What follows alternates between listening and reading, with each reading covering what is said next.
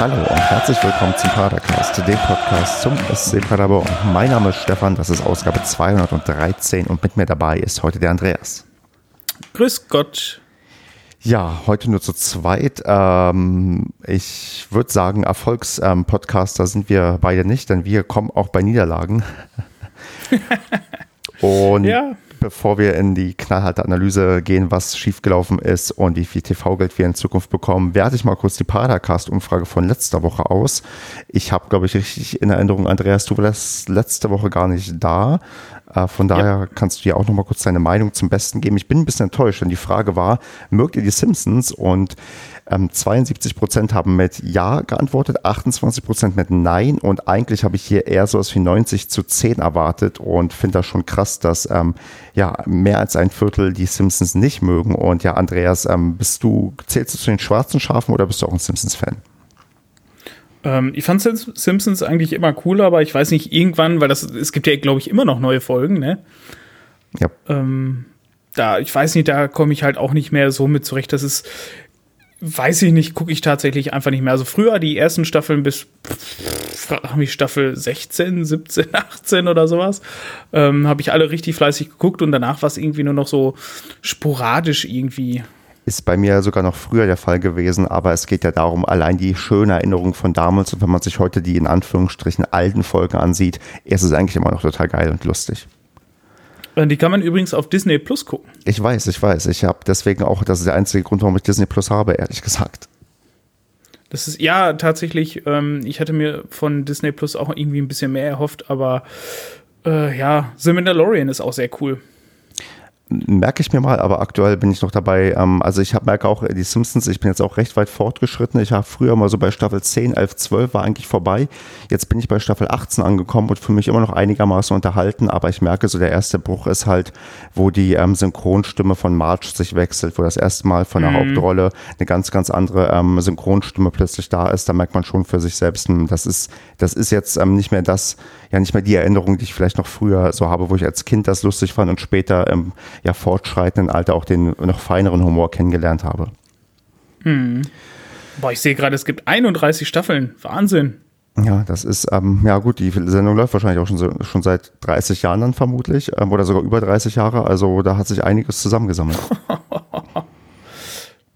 Ja, trotz, Pferd. Tr trotzdem würde ich sagen, ähm, ja, Kritik an die Leute, die auf diese Umfrage geantwortet haben, alle, die ähm, da ein klares Nein anscheinend angeklickt haben. Ihr solltet ähm, nochmal drüber nachdenken, ob ihr richtig liegt. Ihr solltet euch schämen. Genau, du sagst das, was ich, ich mich nicht traue, aber das ist genau richtig. Gut, dann gehen wir mal zum Ernst der Lage über und reden mal über den SCP und was ähm, am Wochenende so los war. Wir haben am Nikolaustag gegen den ersten FC Nürnberg gespielt und mit dem ersten FC Nürnberg hatten wir vor diesem Spiel ausschließlich Negativerinnerungen. Nicht nur, dass wir dreimal gegen Nürnberg verloren haben, sondern einmal sind wir sogar an dem Tag abgestiegen. Ich kann mich an diesen Tag noch sehr gut erinnern, ähm, denn damals, Andreas, hatten wir das erste Mal so ein Mini-Padercast-Treffen. Kannst du dich daran auch noch erinnern? Also nicht wir, sondern auch mit euren Hörerinnen und Hörern. Was? Es gibt da sogar ein Foto von. Da haben wir uns zum ersten Mal gesagt, hier Hörerinnen und Hörer treffen, ähm, ich glaube beim Hofladen. Und ähm, das war am ja, letzten Spieltag der Saison 2015-16, wo wir danach dann gegen Nürnberg abgestiegen sind. Uh. Also da sind, da sind wir abgestiegen, echt? Ja. Aber offensichtlich. Weil ich, erinnere, ja, sorry. Weil jetzt, wo du das sagst, ich erinnere mich daran, ähm, wo wir das das erste Mal tatsächlich gemacht haben, oder so ziemlich auch gefühlt das einzige Mal. Ähm, da sind wir abgestiegen. Krass, dass es das mit, mit, mit, mit so was Negativem verbunden war. Das hatte ich tatsächlich völlig verdrängt. Ja, Gott sei Dank. Deswegen danach nie wieder Treffen ähm, stattgefunden. Ja, aber genau, also negative Erlebnisse am reizt sich so ein bisschen ein, bloß ohne Abstieg, denn wir haben wieder verloren äh, mit ähm, 0 zu 2 und da äh, ja trotzdem vielleicht ähm, das Ergebnis ähm, einigermaßen klar gerechtfertigt ist, gibt es da einige Sachen, die wir analysieren müssen. Und ähm, ich würde einfach ähm, in, in, äh, in, ja, so wie wir es gerne mögen, die Startelf einfach mal überspringen. Also das einzige Wichtige ist das, oder willst du was zur Startelf sagen, das Vasiliar, das reingekommen ist für den verletzten, wer ist rausgefallen? Dingens, ähm, der der von Wolfsburg, ähm, Justwan. Genau. Ähm, wie, also war das für dich überraschend oder ist das eine Sache, über die wir einfach mal schnell hinweggehen können, weil wir keine Ahnung von Startaufstellungen haben? Also ich wüsste jetzt nicht, wenn man, also sonst finde ich, hat sich keiner, also der Terrazino hätte sich vielleicht noch angeboten. Hätte man tatsächlich vielleicht sogar machen können, weil Vasi halt eigentlich einfach mehr Sechser ist und es fehlte ähm, rückblickend ja definitiv dann auch die, die, die Pässe in die Spitze. Also hätte man Terrazino auch nehmen können. War ja auch so ein bisschen eigentlich unsere Vermutung, als wir vor einer Woche darüber diskutiert haben, dass er Terrazino reinkommen würde. Ja, tatsächlich. Habt ihr, habt ihr nicht auf Vasi geschätzt? Ich glaube, also in meiner Erinnerung haben wir doch M. Terrazino als recht heißen ähm, Kandidaten im Kopf gehabt, aber wir legen uns ja niemals komplett irgendwie fest auf eine Aufstellung. Aber ja, okay, also ähm, na, jetzt rückblickend betrachtet, klar, okay, kam halt ähm, Vasi und ähm, wir werden ja auch ähm, recht früh auch über wichtige Szenen sprechen, wo er beteiligt war, wo auch er seinen Startlife-Einsatz ja eigentlich auch gerechtfertigt hat und ähm, würde sagen, wir gehen einfach mal ins Spiel, bevor wir weiter über die Startaufstellung philosophieren, die wir am Ende doch nicht ändern können und einfach so hinnehmen, wie sie dann gekommen ist. Und ja, Andreas, wie sind wir denn ins Spiel gestartet? Wie war denn so ja, die Anfangsphase? wie hast du das denn ähm, beobachtet und gesehen? die Anfangsphase war, also die ersten Minuten fand ich uns äh, gut bemüht ähm, fand ich, waren wir gut im Spiel. Ähm, bis zur achten Minute, als Nürnberg dann tatsächlich mit einem sehr, ich weiß nicht, guten, aber auch, finde ich, glücklichen Angriff dann direkt das 1 zu 0 erzielt haben. Ähm, war, ich fand, das kam so ein bisschen halt aus dem Nichts, weil ich glaube, die hatten vorher keinen so ernsthaften Angriff. Ähm, ja, und nach dem 0 zu 1 war halt auch noch alles nicht verloren. Das ist, ne, man hat äh, nach wie vor gemerkt, so ähnlich wie gegen Karlsruhe, ähm, dass, dass uns so ein bisschen dieser, dieser Schwung, diese, diese, diese Vertrautheit nach vorne in die Spitze, diese schnellen Pässe, dieses, dieses überfallartige Spielen einfach nicht so leicht von der Hand ging.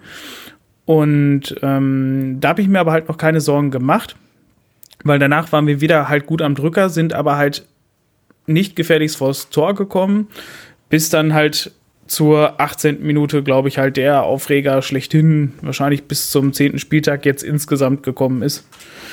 Der annullierte Treffer von Vasi, was übrigens ein sehr schönes Tor war. Und der aberka das aberkannt wurde, weil ähm, ein Handspiel 21 Sekunden gefühlte drei Spielzüge vorher ähm, gewesen ist. Ja, du hast schon gerade sehr schön gesagt, ähm, in der Startphase ging uns ähm, das Spiel nicht so leicht von der Hand. Das war schon ein sehr, sehr schöner Vorgriff auf das, was du gerade noch angesprochen hast, das ähm, ja, Handspiel, was dazu geführt hat, dass uns ein Tor aberkannt wurde.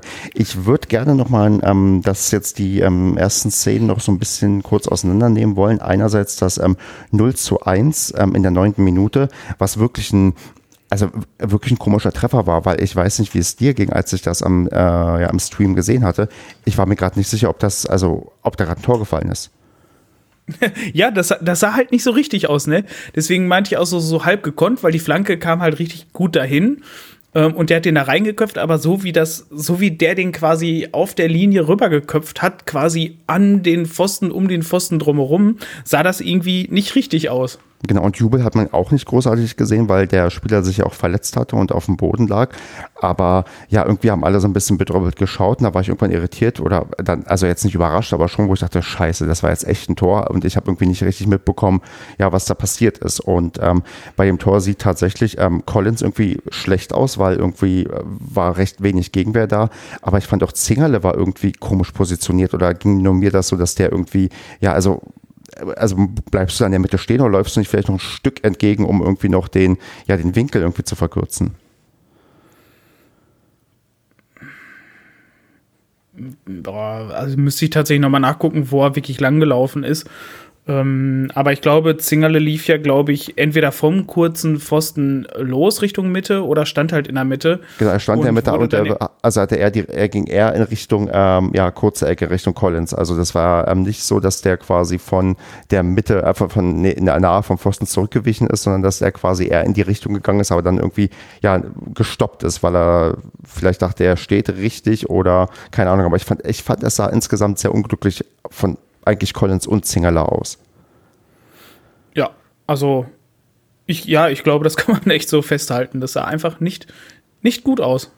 Ja, ähm, ich gucke gerade nebenbei auch, was Zingerle, er Zingerle hat auch eine 4 bekommen beim Kicker und normalerweise ist es so, wenn du als Torwart kein, kein, kein Fehler machst, kriegst du eine 3 und ähm, ich wette da, die, das zählt darauf ein, dass der da nicht so gut aussah bei diesem Tor, weil ähm, beim zweiten war er dann, glaube ich, etwas äh, machtloser. Mm, gut, also liegen wir dann 0-1 zurück, du hast schon recht. Wir haben danach dann ähm, ja, versucht, ähm, quasi sofort die Antwort zu geben. Wir hatten ja schon in der 13. Minute ähm, durch Schonlau die Chance, ähm, per, ja, ja, per Kopf war es, glaube ich, ähm, hat er den Ball an den Pfosten gesetzt und wir hatten fast den Ausgleich erzielt, äh, der mhm. dann leider nicht gefallen ist. Ähm, und dann kam halt ja die verhängnisvolle 18. Minute, wo ja, bevor wir vielleicht über die Aberkennung des Tors reden, ähm, wollen wir vielleicht mal über das Tor an sich reden, warum das eigentlich ein recht ähm, schönes Tor war. Hast du das noch ähm, vor Augen und kannst es noch mal ähm, beschreiben? Oder wollen wir es einfach nur festhalten, das war sie als, ähm, ja, als ähm, eigentlich nicht unbedingt, ähm, auch er schießt manchmal Tore, aber hat schon länger, glaube ich, keine mehr geschossen, einfach nur ein schönes Tor gemacht hat. Es war, es war eine schöne Leistung. Ne? Also es ging ja halt quasi über den linken Flügel erst bis nach vorne ähm, dann, ich weiß nicht, Jimmy wird es wahrscheinlich dann gewesen sein, hat dann rübergeflankt ähm, auf die rechte Seite, wo Wasi halt ein richtig tolles Dribbling angesetzt hat, ähm, durch die Abwehr, durch, weiß nicht, zwei, drei Mann durch und dann von da flach abgezogen hat ins kurz oder ins lange Eck. Das weiß ich tatsächlich. jetzt ja eher ins lange Eck, aber zumindest auf jeden Fall aufs Tor. Genau und zog dann ab und machte quasi als, als Sechser äh, ein Tor, auch aus, aus guter Entfernung. Also da waren schon ordentlich Meter dazwischen. Und daher tatsächlich finde ich ein echt schönes, gutes Tor. Und ja, das, das ist halt echt schade, dass halt so eine schöne Einzelleistung dann in dem Moment halt echt nicht gewürdigt wird, ne? Genau, bevor wir auf die ähm, drei Ebenen reingehen, die ich mir da ähm, mal aufgeschrieben habe, über die wir diskutieren müssen, bezüglich des Tores ähm, noch die Frage, die mir jetzt soeben entfallen ist. Genau, die Frage, in dem Moment, wo ähm, quasi das Review ähm, ja anstand, war dir schon klar, oh fuck, stimmt, da könnte ein Handspiel gewesen sein. Also war dir sofort klar, was man da überprüft? Oder ähm, hast du überlegt, Moment, über was ähm, reden wir eigentlich gerade? Weil Abseits und sowas konnte es ja auf gar keinen Fall gewesen sein. Ja, also ich wusste es tatsächlich in dem Moment überhaupt nicht. Also wo der äh, Kommentator dann sagte, oh, das wird überprüft, da dachte ich auch so, hä? Weil ich meine, Wassi ist ja wirklich quasi von hinten durch und äh, hatte den Pass, glaube ich, auch irgendwo aus einer definitiven Nicht-Abseitsposition bekommen. Äh, war mir überhaupt nicht klar. Und wo der dann sagte, irgendwie Handspiel und dann blendeten sie das ja ein und dann sah ich es ja schon, ich so, ah, es sieht auch noch so nach Abpfiff aus, aber wo ich dann wirklich gesehen habe, wie lange das vor der Erzielung des Tores war, fand ich das schon echt frech. Hm. Weil das ist, ne, weil der, der Ball ging von, äh, von Srebeni, der dann ja quasi mit der Hand gespielt hat, quasi auch ganz normaler Zweikampf oder ganz normal nebeneinander hergelaufen. Ne? Die haben sich beide versucht, halt gegenseitig so ein bisschen aufzuhalten mit, der, mit dem Arm. So, und da ist der Ball halt schlicht und ergreifend an seinen ausgestreckten Arm gekommen. Ja, ist, ist Prinzip, ist, ist ein Handspiel. Da gehört der Arm nicht hin. Er hat den Ball damit auch noch tatsächlich noch ein bisschen vor seine Füße geschubst. Ähm, der, der Nürnberger hatte in dem Moment, glaube ich, sogar auch noch reklamiert, ist dann aber schnell weitergelaufen, als er gesehen hat, das wird hier nichts. Und dann ging der Ball ja wirklich dann nach vorne, danach äh, Jimmy, dann halt rüber, über, komplett über das andere Feld. Da hat äh, Vasi den Ball halt erst angenommen, hat das Dribbling abgesetzt und hat dann abgezogen und dann hat quasi gefühlte drei Szenen vorher halt das Ding wegzupfeifen. Bah. Hm.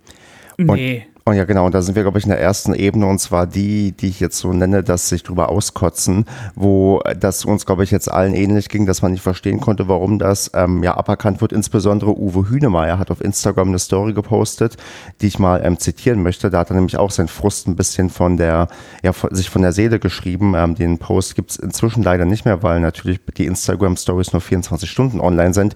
Aber in weißer Voraussicht habe ich das gescreenshottet und würde das mal zitieren. Ähm, diese Handspielregel macht macht unseren Fußball kaputt. Wie weit zurück will man noch mit einem Handspiel zurückgehen, welches mehr als 20 Sekunden vor einem Tor passiert ist? Das hat nichts mehr mit dem Fußball zu tun, wie ich ihn früher lieben gelernt habe. Dadurch ist der Fußball definitiv nicht gerechter geworden, sondern es löst einfach nur Unverständnis aus. Enttäuschung hin oder her, das musste mal gesagt werden. Und ähm, da hört man, glaube ich, ähm, ja, den Frust heraus, den du als ähm, Beteiligter in der Partie auf jeden Fall hattest, weil du nicht wirklich nachvollziehen kannst, wie das ähm, ja, zustande kommt, wenn ja die Regel ist, ähm, dass ein Handspiel, was unmittelbar vor der Torerzielung ähm, stattfindet, dass es dann quasi zu einer Aberkennung des Tors kommen muss, sich aber das, was wir da am Sonntag erlebt haben, definitiv nicht nach unmittelbar anfühlt, denn alles, was so im Fußball 20 Sekunden oder 21 Sekunden vorher passiert, das ist zumindest auch für mich vom Gefühl nicht das Wort unmittelbar. Und ich glaube, da geht es dir wahrscheinlich ähnlich, Andreas. Das ist so. Also, wie gesagt, es ist die Regel, die Regel gibt's her, alles, ja, das ist vollkommen richtig. Ähm, deswegen weiß ich auch tatsächlich nicht, wie viele Chancen der Schiri halt hatte, das da nicht anzuerkennen. Aber ich glaube, Markus hat es bei uns im äh, Marco hat es bei uns im äh, Chat geschrieben. Wir hatten ja gegen, lass mich lügen, Heidenheim war es ja, glaube ich, gewesen. Oder, oder erste Liga irgendwas, ich weiß gar nicht mehr. Wo ähm, auch Hertha. irgendwo ein Handspiel gegen Hertha. Irgendwas Blaues war es. Genau, Heidenheim ähm, ist ja auch fast komplett in Blau immer unterwegs. Es ist, es ist Blau mit drin. Die haben Blau-Rot, ähm, oder? Oder Blau-Weiß-Rot irgendwie. Die haben Blau-Rot. Nicht noch ein Weiß mit dabei? Ist egal. Äh, wer, wer interessiert schon Heidenheim? Das, äh, ich weiß inzwischen niemanden, da gibt es auch. ähm, aber nee, erzähl mal, ähm, genau, also genau, zieh mal den Vergleich mit Hertha, weil damit baust du die ideale Brücke zu der zweiten Ebene, über die ich diskutieren möchte. Genau, weil da war quasi fast die identische Szene. Da war auch im Vornherein äh, auch ein Handspiel des, des Hertaner-Spielers, ähm, auch ähnlich genau halt in einem Zweikampfgerangel, ähm, hat er quasi seine, seinen Arm quasi, glaube ich, durch den Arm von, von, von unserem Verteidiger durchgesteckt und quasi den Ball weggeschlagen. Äh, gut, mehr oder weniger unbeabsichtigt, aber ich will jetzt mal auch nicht behaupten, dass Rebeni den absichtlich sich da weggeschlagen hat. Und ähm, das war, glaube ich, sogar noch kürzer vor der Torerzielung. Das heißt, danach kam direkt der Pass und dann das Tor. Und da wurde das Tor definitiv nicht aberkannt. Und jetzt wurde es aberkannt. Also das ist dann definitiv halt wieder zweierlei Maß. So, und das geht dann halt nicht. Genau, und da habe ich ähm, mal dann auch die äh, Erben von Colina nochmal angeschrieben, weil die ja ähm, damals unser Tor gegen Hertha auch eingeschätzt haben, unser, unser, unser Gegentor gegen Hertha eingeschätzt haben. Und ähm, da tatsächlich, wenn ich das richtig alles interpretiere, und da möchte ich jetzt, ähm, das ist jetzt wie gesagt nicht die Auskotzebene, sondern die, sagen wir mal, analytische Ebene, ähm, haben wir hier tatsächlich zwei verschiedene Fälle, die vorliegen. Denn das Handspiel von Srebeni ist wohl per se strafbar. Also das, was er da macht, das ist in jeder Situation quasi ein, ja, ein, ein Handspiel, was ähm, nicht im Sinne der Regeln erlaubt ist. Und bei dem Spiel gegen Hertha, wenn ich das richtig ähm, verstanden habe und mich da richtig eingelesen habe, das war quasi kein ähm, strafbares Handspiel, was ähm, immer strafbar ist, denn der Ball ist ähm, als Abpraller an die Hand gekommen. Und wir haben irgendwann mal gelernt, dass ähm, wenn das so mitten im Feld oder so passiert, also dann sind Abpraller an die Hand nicht strafbar. Im Strafraum ist das aber wiederum was anderes, wenn man dadurch ein Tor unmittelbar erschießt, weil dann ähm, ja unter Umständen, keine Ahnung, dass äh, die, die Hand eine Rolle gespielt hat. Auf jeden Fall sind da wirklich tatsächlich, also ich würde tatsächlich sagen, qualitativ ist auch ein Unterschied zu sehen zwischen dem Handspiel bei Hertha damals, weil da ist wirklich der Ball ähm, rangesprungen an den Arm. Hier in dem Fall wird ja, der Ball geführt, wobei natürlich auch Srebeni einen Zweikampf gerade führt und ich, ich mir auch unterstellen würde, vielleicht hat er nur versucht, sich vom Gegner wegzudrücken und ist dabei quasi mit dem, mit dem Arm gegen, gegen, gegen den Ball gekommen. Aber es sind schon zwei unterschiedliche Handspiele und wenn ich das äh, mir quasi so probiere herzuleiten mit den Regeln, die da sind, dann äh, ja, ergibt das irgendwie Sinn, auch wenn es wie, wieder auf Ebene 1 zurückgeführt einfach zum Kotzen ist, weil es einfach ähm, also sich immer nach wie vor falsch anfühlt, ähm, so gut die Regel oder so durchdacht die Regel auch sein mag, das äh, bin ich dann bei Hühnen, das ist nicht so, wie ich den Fußball ähm, lieben gelernt habe. Ja, das ist so. Also äh, ja, ist natürlich echt einfach jetzt so eine schwierige Frage, weil äh, ist es dadurch jetzt fairer geworden. Also, weil es ist schlicht und ergreifend, wie du ja gerade schon sagst, es ist definitiv ein Handspiel, das sehe ich ja tatsächlich auch so ähm, weil es ist halt ausgestreckter Arm. Also wäre es im Strafraum irgendwo gewesen, hätte ich dafür zwingend elf Meter gegeben, hätte geben, sehen, also verdammt. Weißt du, wenn, wenn du was sagen möchtest, aber ähm, zu doof bist zum Ausdrücken. Kein Problem, sammel dich nochmal neu und dann ähm, versuch's nochmal. Okay. Ich habe nichts gesagt vorher ähm, wäre genau dieses Handspiel im äh, Strafraum passiert, hätte ich dafür zwingend elf Meter ähm, sehen müssen. So, und daher ist es dann auch definitiv ein, ein strafbares Handspiel. Es wurde nicht vom Schiedsrichter gesehen und es hätte da halt abgepfiffen werden müssen, danach hätte das Spiel nicht weitergehen müssen. So, und dann ist dann kommen wir halt zu dem Punkt halt der Auslegung unmittelbar. Also unmittelbar ist ja halt tatsächlich, glaube ich, nicht als Zeitintervall gemeint, sondern als ähm, durchgehender Spielzug. Also mhm. das heißt, wir waren danach durchgehend am Ball. Es führt, es waren danach keine nennenswerten Zweikämpfe, ähm, sondern der Ball ging von Srebeni nach äh, Jimmy und von Jimmy zu Vasi, der sich dann durchgedribbelt hat, ohne ähm, größere Zweikämpfe, wo das Spiel quasi einen anderen Charakter bekommen hat und hat dann das Tor erzielt. Daher es hätte sogar theoretisch noch länger sein können und es wäre ein Zug und somit, glaube ich, laut Regel unmittelbar äh, sein können. Und das ähm, lässt einen dann ähm, nicht unbedingt glücklich zurück. Und dann würde ich so quasi mit der dritten Ebene abschließen, dass äh, das früher sagen wir mal, deutlich, also da wurde es uns deutlich leichter gemacht, weil früher hast du gesagt, nach solchen Sachen, wie sie auch immer entschieden werden, ja, Fehlentscheidung passiert, ist halt so. Klar, wenn sich Fehlentscheidungen summieren und das auch in einem Spiel häufiger mal passiert, dann regst du dich auch auf. Aber du hast quasi für dich immer eine sehr, sehr leichte Erklärung. Das ist dann fast schon die, der, der kleine Bruder des Populismus. Du hast vielleicht auch lieber beim, beim, beim Fußball die einfache Erklärung, die dir, wo du auf den Tisch hauen kannst äh, und sagen kannst, der Schiedsrichter ist blöd, weil er eine Fehlentscheidung gemacht hat. Aber du hast halt ähm, sofort, bist halt durch. Ja, du musst dich nicht weiter damit auseinandersetzen. Du weißt, du hast hier recht, dass die, ähm, der Schiedsrichter war falsch und wir sind fertig. Und dann ist das Problem, was wir halt jetzt haben, gefühlt wird jetzt, sagen wir mal, weniger in Anführungsstrichen falsch gemacht, aber aufgrund der Regeln, die dahinter stecken, die für dich nicht mehr, nicht mehr, nicht mehr einfacher sind, sondern äh, komplexer und komplizierter sind, du musst quasi erst ein riesen Handbuch studieren, um das wirklich auch zu verstehen, was da passiert ist, macht sie einfach schwieriger, also damit dich abzufinden, weil das nicht mehr die einfache Lösung ist, wie sie früher war, Fehlentscheidung oder ja, kann man geben, muss man nicht, ähm, kennen wir ja auch solche Entscheidungen, ähm, dann warst du mal schnell fertig mit dem Thema, dann warst du durch. Aber jetzt ist es halt so, du kannst quasi alles super gut erklären und sagen, warum das genau richtig war und warum es dann in Anführungsstrichen ja das Fairere jetzt geworden ist. Aber es ist halt ähm, schwierig und ich will eigentlich nicht, dass der Fußball so schwierig ist. Also es gibt ja, also es gab ja auch schon lange vorm VAR richtig, richtig schwierige, komplizierte Regeln. Ähm, ich weiß nicht, bei irgendeiner WM war das auch gewesen, da gab es auch irgendwelche Regeln, da kam kein, kein Spieler mit klar. Ähm, das war, glaube ich, wo die von außerhalb des Spielfeldes wieder reingekommen sind, ob es dann halt noch abseits war oder nicht. Ähm, also es gibt, es gibt auch so komplizierte Regeln. Das macht der VAR nicht.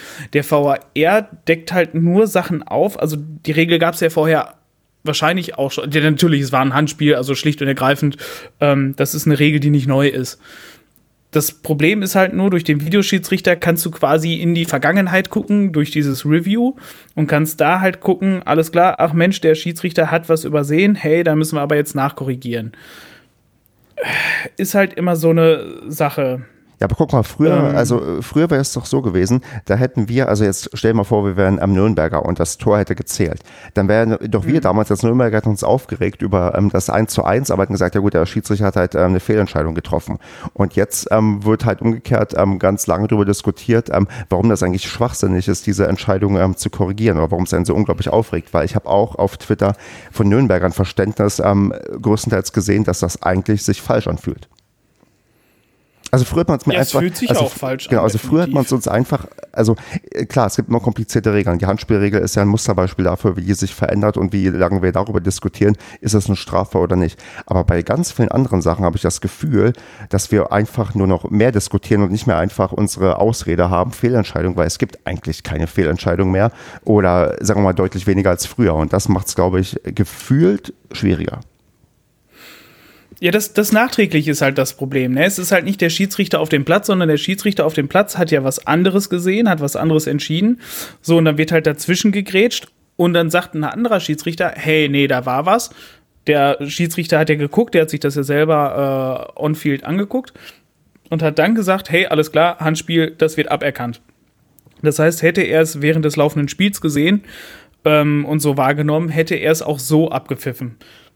Das Problem ist halt einfach nur durch diese ganzen Zeitverstreichungen und dass man quasi nicht mit der Szene, wenn man sie gesehen hat, damit abgeschlossen hat, sondern diese Szene noch nachträglich aufbereitet wird, also live im Spiel, Ähm, das macht es, glaube ich, schwieriger, ne? Weil es vergehen teilweise halt Minuten zwischen dem, wo was passiert ist, wo der Schiedsrichter was entschieden hat, wo man damals, wie, genau wie du gesagt hast, damals schon abgeschlossen hat. Schiedsrichter hat jetzt was gepfiffen und gut. Und dann kann aber halt immer noch was passieren. Es ist halt so dieser Unsicherheitsfaktor, der da reinkommt. Und dann noch so dieses Diskutieren und ja, kann man und dann diese 50-50-Entscheidung, wobei das tatsächlich ja prinzipiell keine war.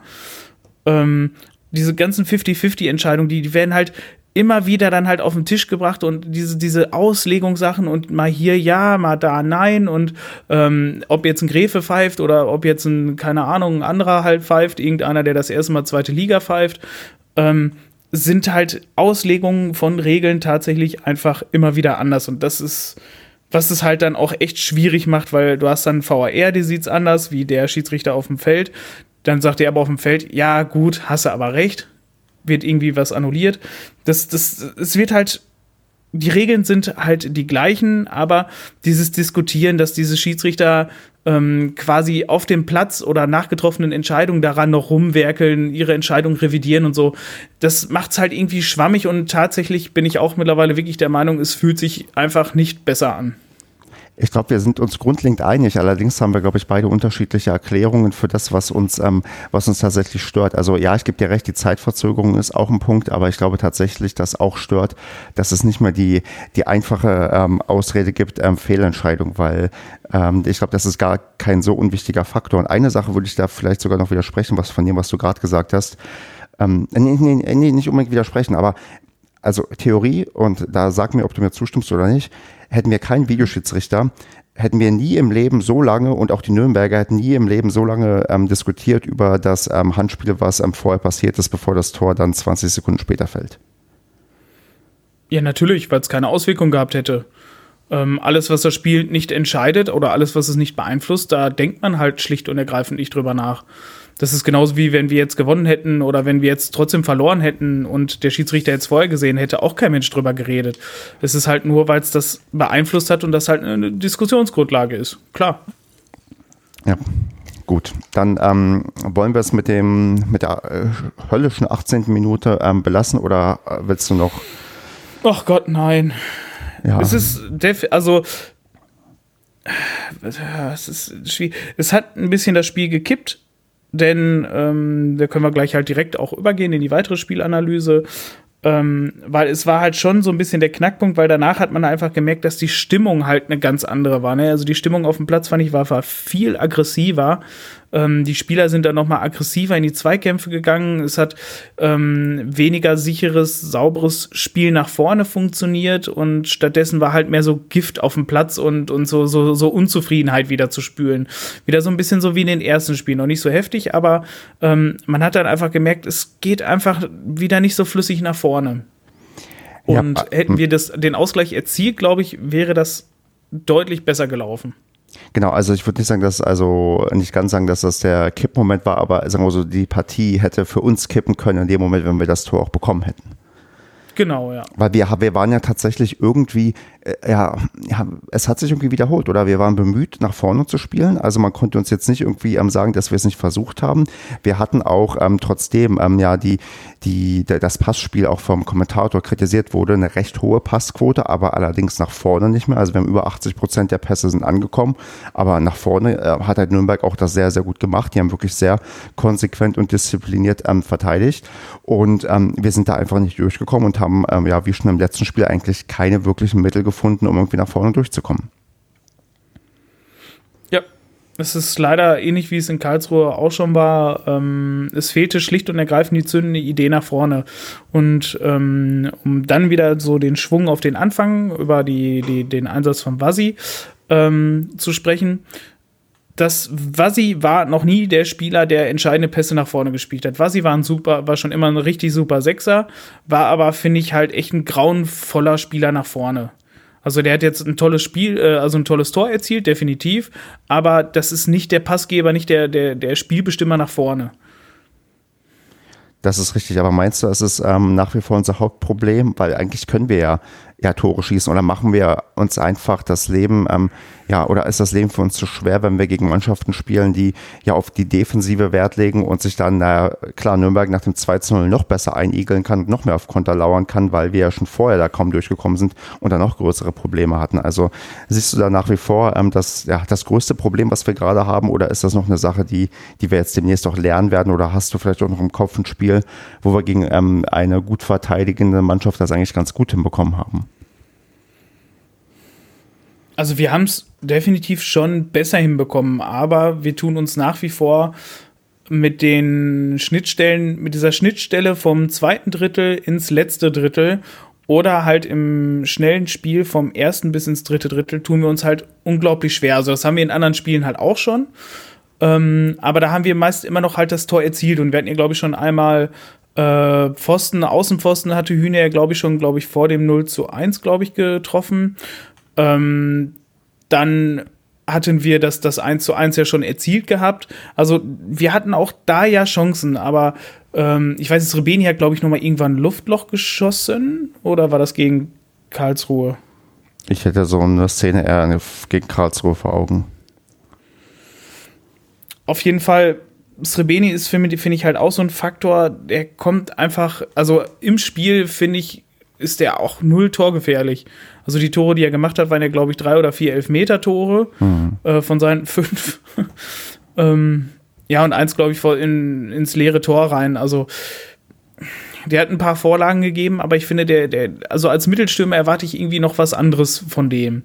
Und was auch einfach absolut nicht funktioniert hat, waren die Flanken, die von Dörfler kamen. Also die waren halt auch echt eine absolute Katastrophe. Der ist halt nach vorne gelaufen, da kamen Flanken, die sind sonst wohin gegangen, also wo entweder keiner stand oder bis zu, wenn er bis zur Grundlinie durchgelaufen ist, hat er eine Flanke halt hinter das Tor geschossen. Also das war sowieso nicht Dörflers Tag. Er ist ja auch derjenige, der, glaube ich, beim 2 zu 0 das Abseits ähm, aufgehoben hat. Also als die ähm, den Konter eingeleitet haben, da ähm, hat man ja auch noch ähm, überprüft ähm, vom Videoschiedsrichter und da steht ja auch ähm, ja, hauchdünn quasi, so dass das Abseits aufgehoben wird. Das war für Dörfler eher ein gebrauchter Tag, den er da, glaube ich, insgesamt auch erlebt hat.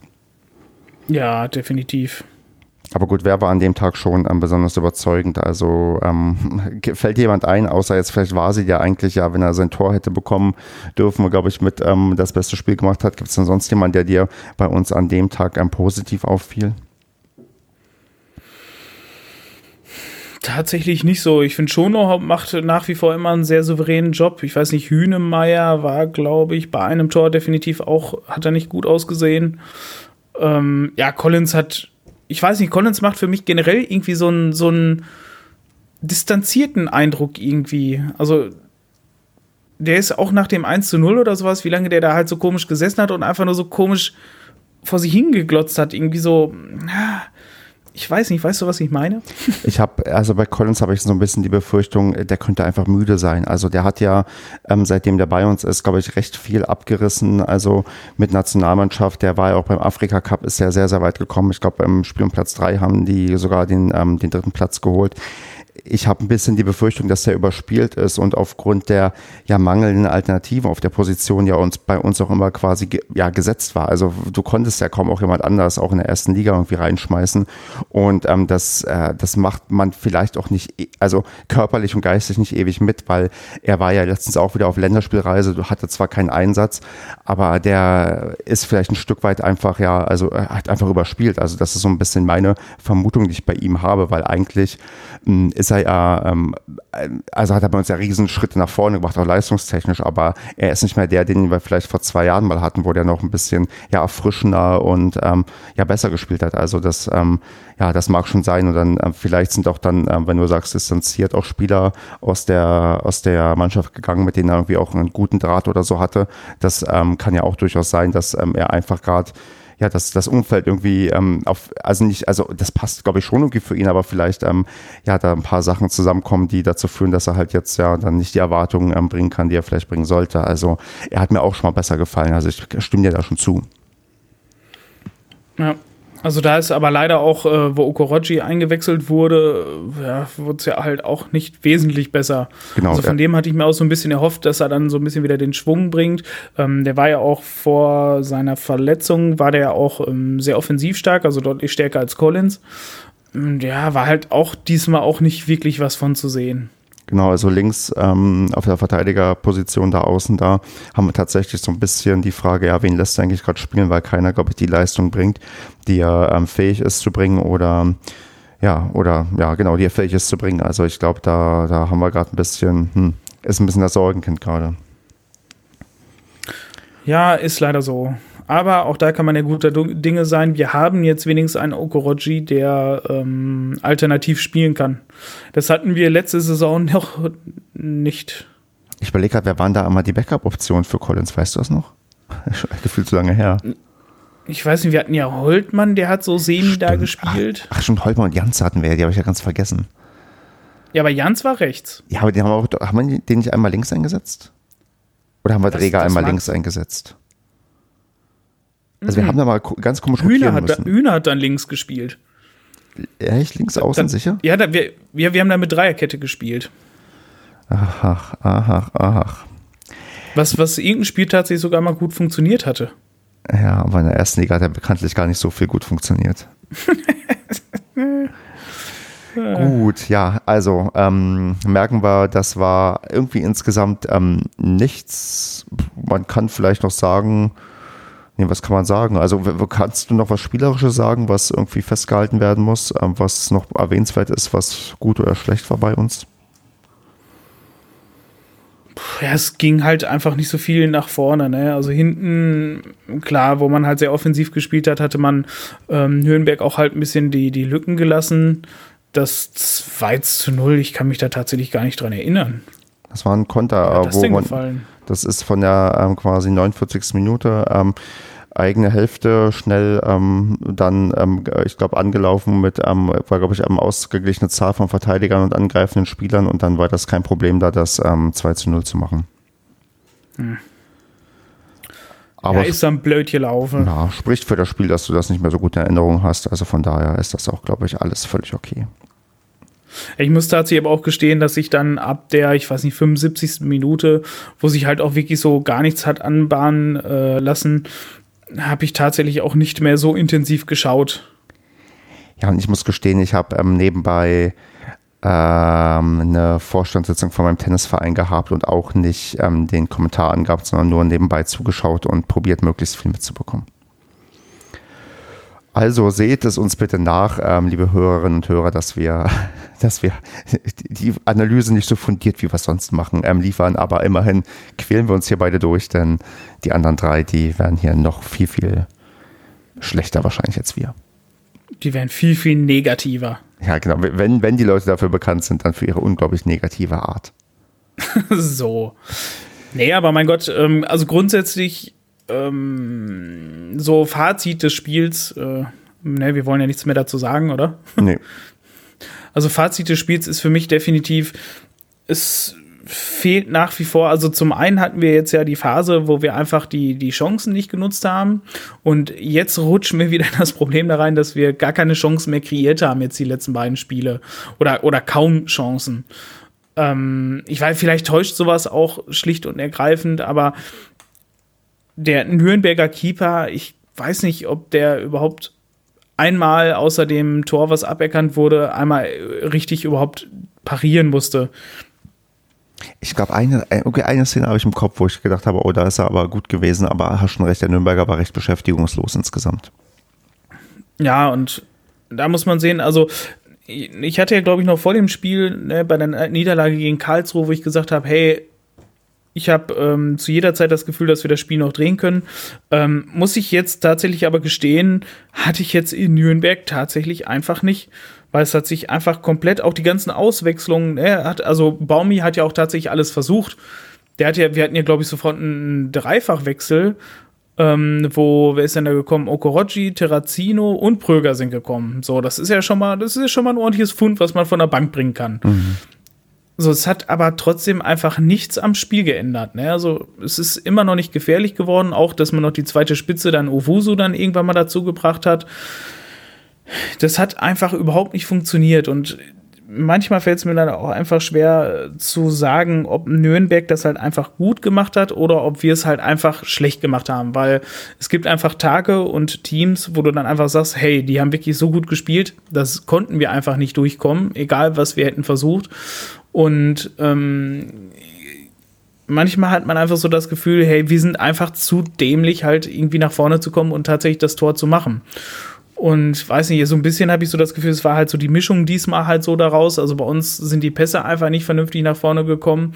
Andererseits fand ich, war Nürnberg aber auch wirklich immer fix dazwischen und hat sich auch wirklich in die ganzen Zweikämpfe halt auch entsprechend reingeknallt. Ja, ja, ich glaube, es ist tatsächlich die Mischung. Also es wäre jetzt falsch, um zu sagen, dass ähm, Nürnberg da irgendwie ähm, schlecht gespielt hat. Ähm, die haben eigentlich also das gemacht, was sie halt ähm, gut konnten und wie ihr Spiel ausgelegt ist. Und da äh, ja, haben wir, glaube ich, am Ende halt auch ähm, zurecht verloren aufgrund der Mischung von ja, eigenem Unvermögen und natürlich, weil die Nürnberger das einfach gut und ähm, vernünftig da gespielt haben. Ja, und so gehen wir da quasi, ähm, auch weil wir, ähm, das habe ich auch getwittert, auch weil wir quasi keine Top-Mannschaft in der Liga sind oder weil wir noch keine Top-Mannschaft in der Liga sind. Wir sind halt, ähm, ja, ich finde, ähm, gerade auf Platz 10 mit 14 Punkten, mit irgendwie drei Punkten nach oben, drei Punkten nach unten. Und das bildet vielleicht die, die Realität gerade ganz gut ab, dass wir einfach gerade ähm, bei uns irgendwie alles und nichts möglich ist, aber wir keineswegs jetzt irgendwie das Über- oder Unterteam sind, sondern einfach ja uns da in dem ja großen, weiten Feld der zweiten Liga ähm, einsortieren. Und äh, klar, wir wissen alle spielerisch haben wir Spieler, die sind ähm, fähig in der Bundesliga gut äh, mitzuhalten. Und das ist eine äh, Mannschaft, die hat Potenzial, aber das wird noch nicht vollends abgerufen. Und ähm, so sind wir da auch recht leistungsadäquat jetzt quasi im es ist nicht das graue Tabellenmittelfeld, weil wie gesagt, es ist nicht ein kleiner Sprung bis nach oben und ein kleiner Sprung bis nach unten. Das ist dann das, ähm, ja, das, ähm, das äh, rot glitzernde, dunkel trübe Mittelfeld, wo wir gerade uns befinden, wo irgendwie alles möglich ist. Und da schauen wir einfach mal, wo sich das dann bis Jahresende einpendelt. Und da wir jetzt 14 Punkte haben nach 10 Spieltagen und ich mal geschaut habe, äh, vor zwei Jahren hatten wir zwei Punkte mehr, da hatten wir 16 Punkte. Ähm, dennoch gehe ich davon aus, dass wir zur Winterpause, die ja keineswegs ähm, das Ende der Hinrunde darstellt, ähm, bereits unsere 20 Punkte zusammen haben, die man ja immer mindestens haben möchte zur, ja, zur Hinrunde und ähm, auch sonst uns keine größeren Probleme erwarten werden in dieser Saison. Nee, das glaube ich auch nicht. Also es ist halt alles drin, ne, weil vor allem also, ne, dieser blöde Spruch halt, dass diese Liga so eng ist und jeder jeden schlagen kann. Ich finde das vor allem wirklich jetzt diese Saison nach zehn Spieltagen halt auch wirklich so krass, weil das Ganze, weil die bis auf Würzburg und gut, Pauli ist auch ein bisschen abgeschlagen, aber ansonsten zwischen Platz 16 und Platz 1 sind nur acht Punkte. Weißt du, und halt sechs Punkte zwischen Platz 16 und Platz 3. Also da kann sich innerhalb von zwei Spielen kann sich halt alles so drehen. Zum Beispiel Hamburg. Die waren vor, lass mich lügen, vor zwei Spieltagen waren die gefühlt absolut Erster, waren uneinholbar schon fast. Die waren schon fast aufgestiegen. So, und die sind jetzt plötzlich wieder Vierter, ne? Ja. Und äh, ähm, wir waren, keine Ahnung, was waren wir, 14., 16. oder sowas. Dann waren wir äh, Dritter irgendwie über Nacht und jetzt sind wir wieder Zehnter. Also die Tabellenposition, finde ich, ist absolut unaussagekräftig und ähm, man sieht wirklich, dass diese Liga echt einfach, finde ich, noch enger ist wie sonst. Ja. Mal gucken, wie sich das noch ausdifferenziert, aber aktuell, ja, schauen wir auch mal. Also ich bin nach wie vor, ja, freudiger Erwartung, was noch so kommt und ähm, rechne nach wie vor mit meiner langweiligen Mittelfeld-Saison. Ähm, ja, ja. Ich, also ich glaube, dafür ist die Liga halt zu eng. Also ich glaube, da, da gibt es gar kein sicheres Mittelfeld. Na, nee, ist, ja, gut, äh, dann sagen wir Mittelfeld, ähm, aber äh, ja, okay, wir, wir gucken mal, was passiert. Am Ende werde ich das irgendwie hindrehen, dass ich recht hatte. Ach so. Ja, apropos langweiliges Mittelfeld. Wir haben ähm, heute eine Pressekonferenz sehen können oder ich habe mir die tatsächlich sogar angeschaut ähm, zum Thema TV-Geldverteilung ähm, für die Saison von 2021, 22 bis 24, 25. Das ist quasi die nächste rechte Periode, wo heute ja mal vorgestellt wurde, wie da zukünftig TV-Gelder verteilt werden. Und ja, Andreas, wie machen wir es? Willst du mich ähm, befragen? Soll ich selbst ein bisschen erzählen? Was ist am sinnvollsten? Mm, also ich kann dich sehr gerne fragen, weil das Interessanteste für uns Paderborner oder generell für alle Zweitligisten ist, ähm, es sollte ja neu verteilt werden. Es gab ja im Vornherein gab es auch dieses Treffen dieser Bundesligisten und möchte gern Bundesligisten aus der zweiten Liga. Ähm, und die wollten ja quasi nicht wie die anderen Vereine, dass ähm, die, die Fernsehgelder gerechter verteilt werden.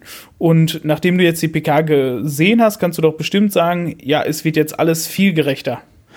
Ähm, also tatsächlich von meiner Empfindung hat man, ähm, ja, also man, man, man versucht es ähm, gerechter zu machen. Also ich glaube, ähm, die Corona-Krise wird ja jetzt allgemein bei vielen ähm, Leuten als Chance begriffen, um ein paar Sei äh, Sachen für die Zukunft ein paar Weichen zu stellen, dass alles besser wird.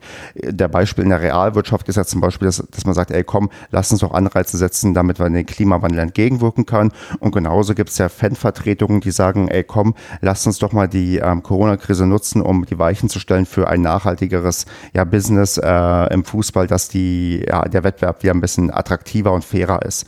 Und ähm, genau wie in der Realwirtschaft ähm, wird da quasi niemals die radikale ähm, Keule rausgeholt und da grundlegend sich neu aufgestellt, sondern so eine Art ähm, ja, Kompromiss gesucht. Und genauso ist das Gefühl, was ich bekommen habe, wo ich auch die Pressekonferenz gesehen habe, man ähm, ist schon bestrebt, ähm, die Gelder jetzt ein Stück weit ähm, gleicher in Anführungsstrichen zu verteilen. Das kann ich auch gleich nochmal ein bisschen näher beschreiben, was ich da mitgenommen habe als Information.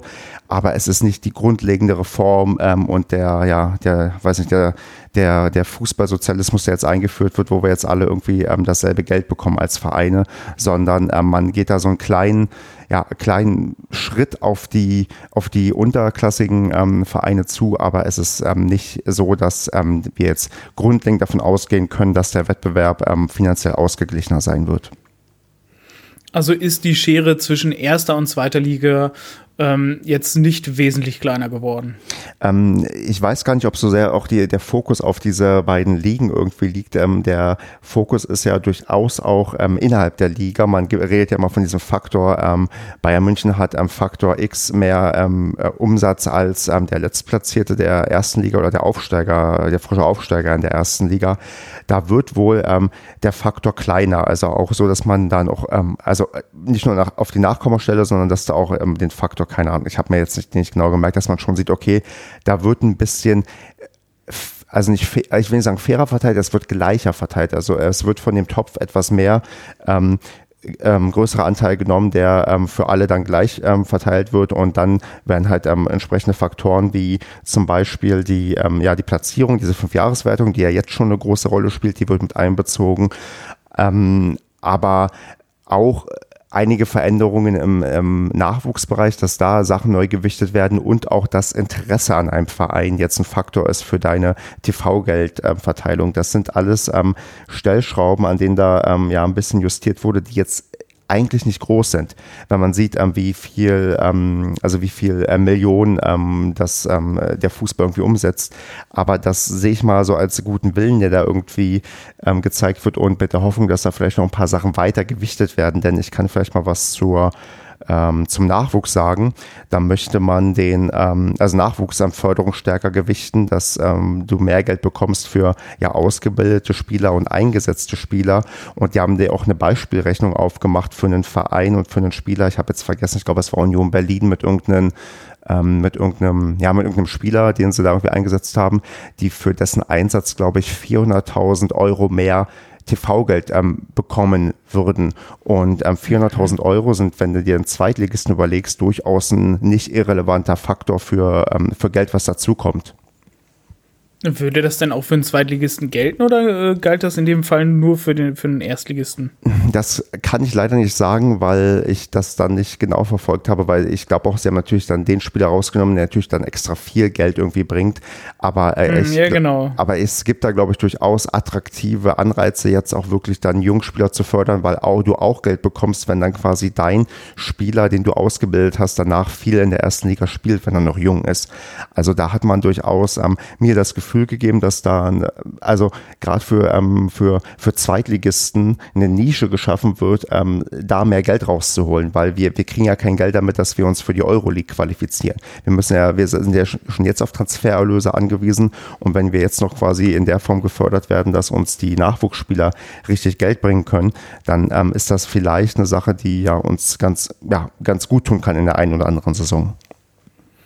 Hm, auf jeden Fall. Allerdings frage ich mich da gerade tatsächlich, das werden die wahrscheinlich nicht beantwortet haben, ähm, oder beziehungsweise wirst du mir wahrscheinlich auch nicht so beantworten können. Ähm, da geht es mir jetzt dann um die Jugendmannschaften der großen Bundesliga-Vereine, ne? Also wo die Wahrscheinlichkeit, dass die irgendwann mal erste, zweite Liga spielen, doch gar nicht mal so gering ist. Ähm, partizipieren die dann auch entsprechend von den Erlösen? Das heißt, man hätte ja, wenn man diese ganzen BVB und Bayern und Leipzig Kaderschmieden hat, würden die ja auch wahrscheinlich überproportional viel daran äh, verdienen. Das, das weiß man halt nicht so genau. Wenn du mal ähm, zum Beispiel guckst, ähm, gerade sowas wie ähm, Leipzig rühmt sich ja mit ihrer exzellenten Jugendarbeit und so weiter. Und wenn man mal guckt, was ich so gehört habe, die bilden gar nicht so viele Spieler aus, weil ähm, da ist dann das Modell doch eher, wir kaufen uns schon fertige, vielleicht auch junge Spieler, aber die halt dann nicht als ausgebildete Spieler gelten. Also ich glaube schon, dass ähm, das nicht so ist, dass die, ähm, dass der, dass der, der Hebel von denen angesetzt wird, ähm, äh, zu sagen, wir holen uns jetzt noch die letzten Euro bei dem, bei dem Nachwuchsspiel ähm, Topf ähm, an Geld, weil das, äh, wie schon gesagt, das ist kein großer Faktor, aber das kann für einen Zweitligisten ein großer Faktor sein. Für einen Bundesligisten ist da, glaube ich, nicht viel zu holen für so eine Top-Mannschaft, die oben mitspielt. Aber für so kleinere Vereine kann da durchaus das attraktiv sein, mehr in die Nachwuchsarbeit zu investieren, was du aktuell in der, ja, in den ersten Ligen ähm, ganz oben, in der ersten Liga nicht unbedingt siehst. Mhm. Ist auch alles nur so mein Gefühl. Ich meine, was ich ähm, mir hier mitgenommen habe, ist, dass wir wohl, äh, ach, wie habe ich das genau, als ähm, in der zweiten Liga, wenn wir bleiben in der nächsten Saison, auf jeden Fall den ähm, Grundbetrag von 6,9 Millionen Euro bekommen. Also das ist quasi der gleich verteilte Betrag, bevor halt diese ganzen anderen Leistungskomponenten oben drauf kommen. Und ich glaube, das könnte mehr sein, als wir in diesem Jahr bekommen haben. Äh, bin mir jetzt da nicht, leider nicht ganz sicher, aber ich ähm, habe schon, glaube ich, gerade glaube ich, auch irgendwo eine Tabelle gesehen, dass wir wohl aktuell von der, ähm, von der neuen Fernsehgeldverteilung zumindest die ersten zwei Jahre profitieren sollten. Okay. Ja gut, vorausgesetzt alles, wir steigen natürlich nicht mehr ab, ne? richtig, richtig. Ich meine, was sonst noch ähm, ganz interessant ist, dass man jetzt ähm, Geld für Interesse vergeben möchte. Ähm, und ähm, da ist natürlich die interessante Frage, Andreas, wie würdest du denn Interesse an Fußballclubs messen? Ja, Einschaltquoten, ne? Einschaltquoten, Social Media Interesse, das sind gute ich weiß Punkte. Die Anzahl Artikel in Zeitungen. Ja, und das, also gerade die Einschaltquote, die du zuerst genannt hast, ist ja also für ganz viele Leute das naheliegendste und da fand ich sehr ähm, gut und clever, dass sie gesagt haben, nee, Einschaltquote zählt nichts, also ist völlig irrelevant, weil ähm, du durch ähm, Ansetzungen von Spielen, zum Beispiel wenn du mal Sonntag spielst, ähm, alleine spielst, doch deutlich bevorteiligt wirst oder wenn du, wie wir, am Freitagabend gar nicht spielen kannst und niemals eine Einzeloption wirst in der Bundesliga, hast du unter Umständen schon ein Problem und du Einschaltquoten auch schwer messen kannst, weil ähm, das Zone und ähm, Sky unterschiedlich ihre Einschaltquoten ermitteln vielleicht. Mhm. Und, ähm, ja, und deswegen hat man ähm, gesagt, wir nehmen eine, ähm, ja, eine Studie, die quasi regelmäßig schon durchgeführt wird für Interesse an, ja, an Fußballvereinen, die dann immer so ein ja, Ranking aufstellen, wie viel äh, Leute quasi ähm, welchen Verein interessant finden und dann so Prozentsätze hinterlegen. Das ist, ich würde mal jetzt sagen, eher die wissenschaftlich-akademische Herangehensweise. Ob die jetzt gut oder schlecht ist, wage ich nicht zu bewerten. Ähm, in jedem Fall ist sie für uns ähm, erstmal nachteilig, weil wir ähm, bei Interesse natürlich, da wurde eine Vergleichstabelle gezeigt oder eine Vergleichsgrafik, im hinteren Drittel der ersten beiden Ligen sind. Hm. Schade. Aber ähm, da kann man ja auch dran arbeiten. Ich meine, ich fand es ganz spannend, dass wir gleich auf sind mit, ähm, also zumindest in, mit von den letztmöglich aktuellen Zahlen, gleich auf sind mit Aue, Bielefeld, Fürth und Kiel. Und ähm, man gerade, wenn man sieht, dass wir mit Bielefeld aktuell noch gleich auf sind, ähm, ich glaube, das spiegelt nicht das wider, was viele intuitiv gesagt hätten. Und das spricht dann vielleicht dafür, dass wir uns in den letzten Jahren doch einen Ruf aufgebaut haben, dass sich dann doch mehr Leute für uns interessieren, als es vielleicht noch vor zehn Jahren der Fall war. Ja, das auf jeden Fall. Also was, denke ich mal, einen großen Sympathiefaktor geben würde, ähm, liebe Verantwortlichen des SCP, liebe Spieler, liebes äh, Trainerteam, alle, die ihr bitte zuhört, ähm, könnt ihr doch bitte mal an verantwortliche Stellen äh, tragen, dass man diesen netten äh, Podcast, den Paracast, doch äh, als Verein auch mal äh, pushen könnte. Das bringt viel Sympathie. okay, Andreas, äh, diese schamlose Eigenwerbung werde ich nachher noch toppen, wenn ich wieder über mein Buch spreche. Aber ähm, ich bin immer ein Freund davon, für, dass wir für uns äh, selbst Werbung machen. Ja, äh, das äh, meinst du, der Paracast kann den SCP noch ein paar Prozentpunkte rausholen für diese ähm, Studie an, äh, Studie an ähm, Beliebtheit in der Bevölkerung? Schon, also ich, also wirklich, das glaube ich tatsächlich, weil wenn äh, tatsächlich einfach ein, ein, ein größeres Publikum, also die größere Allgemeinheit, ähm, die sich jetzt vielleicht nicht so für Podcasts generell interessiert, vom SCP einfach mal so Bescheid gegeben würde, so hey, es gibt da einen Podcast und den gibt es jetzt auch nicht erst seit eben, der hat jetzt auch nicht gerade erst gestartet und hat jetzt drei tolle Gäste und danach gibt es ihn in einem Jahr nicht mehr, sondern dass wir schon über 200 Folgen aufgenommen haben und schon viele Saisons mittlerweile durchziehen äh, und durchhalten. Ähm, ich glaube schon, dass man dann sagt so, boah, cool, also da gibt es ja auch einfach was von den Fans im Hintergrund, was wirklich lange, lange durchhält. Ja, aber wir produzieren halt keine ähm, geilen Bilder wie bei Choreos und letztendlich sind wir, glaube ich, auch für den Verein ähm, nicht unbedingt ähm, immer das, ähm, also also ich weiß nicht, ob das uns gut tut, wenn wir ähm, unsere un, un, Gefahr laufen, uns vielleicht ähm, zu sehr zum Vereinsmedium zu entwickeln, wenn wir nicht mehr so unabhängig ähm, ähm, unsere Meinung ähm, sagen wollen, weil wir irgendwie Angst haben vor, vor, ähm, vor Abweisung oder Negativreaktion. Ich weiß gar nicht, ob das so erstrebenswert ist, ehrlich gesagt. Ach, wieso? Das ist, ich meine, nur weil die uns pushen, müssen wir doch trotzdem kein Blatt vor den Mund nehmen. Aber du weißt doch, wie das ist, Andreas. Wenn, also, wenn man, wenn man einmal schmeichelt, dann, dann ist das immer ein bisschen, ähm, ein bisschen schwieriger und ich glaube auch tatsächlich, dass ähm, das nicht dazu führt, weil diese Studie, ich weiß nicht, wie viele Leute die befragen, da wird, glaube ich, das, ähm, sagen wir, die Außendarstellung in, im Internet, wobei ich finde den Punkt, den du von brachtest mit Social Media, gar nicht so irrelevant. Ähm, aber das äh, ist, glaube ich, sind wir dann doch zu nischig unterwegs, dass wir da einen relevanten Einfluss ähm, nehmen können das macht dich doch nicht kleiner, als es ist. Also ich glaube schon, dass wir, also ich, so nischig sind wir, glaube ich, gar nicht. Das mag sein, ähm. aber Andreas, leider, ich bin, ich bin diese Woche so ein bisschen desillusioniert beim Thema Podcast, weil Podcast sowas von ähm, eigentlich, ich will nicht sagen tot ist, aber Podcast ähm, macht gerade ähm, macht gerade eine schwierige Zeit durch, würde ich sagen. Also weil ähm, die die ähm, also sagen wir, die Etablierung als ähm, reguläres Medium in der ganzen Welt, auch insbesondere jetzt in Deutschland, die macht uns am Ende nur kaputt und macht uns nur Probleme, da jetzt alle nämlich auf Spotify unseren Podcast am liebsten hören und Spotify eigentlich böse ist und eigentlich dazu führt, dass Podcast nur schlechter werden kann. Wieso, wieso ist Podcast hören auf Spotify böse? Mm, weil du, weil was will Spotify? Spotify will ähm, die Nummer eins im Audio werden für die, also für alles, also für Musik und natürlich für Hörbücher und für Podcasts.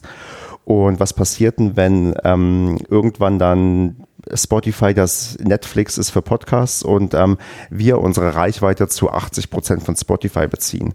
Ja gut, dann kann Spotify uns Ansagen machen, wie, was zu tun, was zu lassen ist. Hauptding, was, was, wovor ich Angst hätte, wäre, dass Spotify sagt, ja gut, okay, ähm, schon, dass ihr alle hier seid, wir würden gerne noch Geld mit euch verdienen. Das heißt, wir werden jetzt Werbung in euren dreistündigen Podcasts mal zwischendrin reinschneiden. Davon kriegt ihr nichts mit, das machen wir alles selbst super Service und ihr kriegt ein paar Cent, wenn euch, wenn ihr gehört werdet. Und das wäre eine Sache, die ich nicht wollen würde, aber ich müsste dann, wenn ich das nicht wollen würde, von Spotify, Spotify vielleicht weg und würde meine 80-prozentige Anzahl von Hörerinnen und Hörern verlieren. Und ähm, das ist so die Gefahr, die damit einhergeht, wenn quasi eine Plattform zu mächtig wird und ähm, Podcast ja bisher dezentral betrieben wurde. Ähm, und das äh, habe ich mich heute mal ein bisschen mit dem Thema auseinandergesetzt. Ähm, da gibt es eigentlich auch keinen ernsten Widerstand, der irgendwie dazu führt, dass das, glaube ich, aufgehalten werden kann. Und das, ähm, ja, das illusioniert mich gerade ein bisschen von der Podcast-Romantik, mit der ich quasi erstmal aufgewachsen bin. Okay, also meinst du tatsächlich, ähm, dass das wird tatsächlich auch so kommen, dass Spotify das äh, Premium Netflix wird für, für das alles? Also ob Spotify wird, weiß ich nicht. Es kann auch, es versuchen auch andere, es sind nicht die einzigen äh, Player, die das versuchen, aber ähm, Spotify muss man ja sagen, erreichen gerade ähm, sehr, sehr viele Leute mit Podcasts. Das sehe ich ja auch bei unseren Zahlen, ähm, dass das ein relevanter Faktor inzwischen ist. Ähm, es wurde auch oft verlangt, wann seid ihr nicht bei Spotify? Und ähm, es gibt Spotify Exclusive Podcasts, die mit zu den größten und beliebtesten in Deutschland gehören. Und wenn ich auch sehe, also wie beim Thema Klima, Klimawandel, dass auch ähm, Luisa Neubauer, so dass einer der Aushängeschilder der deutschen ähm, Klimaschutzbewegung, auch einen Exclusive Podcast bei ähm, Spotify hat, dann ist das nicht unbedingt zuträglich für das Dezentrale des Mediums, wenn dann plötzlich ähm, ja, gewisse Podcasts nur auf einer Plattform da sind, weil dann gehen die Leute dahin und sagen, ja, wofür brauche ich noch eine weitere App, wenn sowieso alle Podcasts hier sind. Ja gut, aber ich sag mal, also um sowas auch in Schutz zu nehmen, mal vielleicht. Hm. ich bin tatsächlich auch ja so ein einfacher Konsument. Also da möchte ich ja auch keine ähm, zig verschiedenen Apps. Also ich mag zum Beispiel Spotify nicht, weil ich habe das aber schon länger ausprobiert. Ähm, da war irgendwie ätzend Werbung dazwischen und so, das hat mich alles genervt. Premium war dann relativ teuer, ähm, das habe ich dann alles nicht eingesehen. Ähm, und von daher, wenn man aber halt eins hat, also quasi eine App dann, wo du Musik hören kannst und Hörbücher, weil ich höre halt viele Hörbücher, ich höre halt auch Musik, würde ich jetzt noch Podcast hören und ich hätte das alles in einer App, würde es mich als Kunden oder als Benutzer, äh, würde mich das tatsächlich aber auch generell zufriedenstellen. Ja, selbstverständlich. Also natürlich, das ist der große Faktor am Komfortabilität. Also das, das ist natürlich ähm, cool so, aber es ist halt für, sagen wir mal, ja, wie gesagt, ich, ich, ich, ich komme halt ähm, noch von einer anderen Richtung halt, wie man halt ähm, ja, Podcast eigentlich macht, dass es halt dezentral ausgeliefert wird und jeder sich aussuchen kann, ähm, über was er einen Podcast hört und ähm, halt dir nicht vom, ja, von der Plattform aufgezwungen werden kann, wie halt das Medium zu konsumieren ist. Und da sehe ich halt eine gewisse Gefahr, wo aber auch halt nicht entgegengesteuert wird. Und am Ende wird sich das irgendwie durchsetzen und da muss man halt wissen, wie man selbst damit ähm, umgeht und wie nicht. Und daher kann ich eigentlich nur dazu aufrufen, Leute, benutzt eine Podcast-App. Das macht das Leben viel, viel einfacher, weil vor allem auch Podcast-Apps noch mal ein paar mehr Funktionen haben als Spotify. Ich habe zwar Spotify noch nicht ähm, intensiv getestet als Podcast-App, aber ich glaube, dass die meisten Podcast-Apps ein bisschen mehr ja, drauf haben als, ähm, ja, als Spotify, was ähm, die Verwaltung und die, das Hören von Podcasts angeht. Aber ja. gut, ich sag mal, es liegt ja auch bei jedem Podcaster dann, glaube ich, einfach in der eigenen Entscheidung, ob er äh, sich dann auf, auf ein Medium da so beschränken will und dann irgendwie äh, Spotify exclusive werden will. Wir ich denke mal, da wir das unentgeltlich machen wollen, tatsächlich auch, ähm, gehe ich mal jetzt auch einfach davon aus, dass wir persönlich nicht in die Bredouille kommen werden.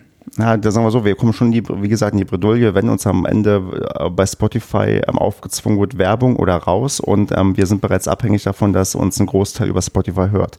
Da bin ich gespannt, was wir ja, da aber, machen. Aber machen die denn Werbung oder raus? Äh, nee, sagen wir so, die machen, die machen Werbung und du kannst halt den AGBs zustimmen, den neuen. Also du weißt doch, wie das ist, ähm, bei, ähm, wenn Facebook neue AGBs macht, da klickst du auch nur auf Ja, nehme ich an. Oder liest du dir durch, was sie sich jetzt für Rechte rausnehmen? Ja gut, aber als Facebook als Konsument nutzen ist ja was anderes, wie als wenn ich als äh, in Anführungszeichen Künstler ähm, etwas auf Plattformen hochlade. Also und, und ich da meinen Content quasi für die Öffentlichkeit ähm, da hochlade. Ja gut, auch da haben wir dann die Wahl, wir klicken auf Ja annehmen oder okay, dann seid ihr halt raus. Also was, was willst du sonst machen bei ähm, geänderten AGBs?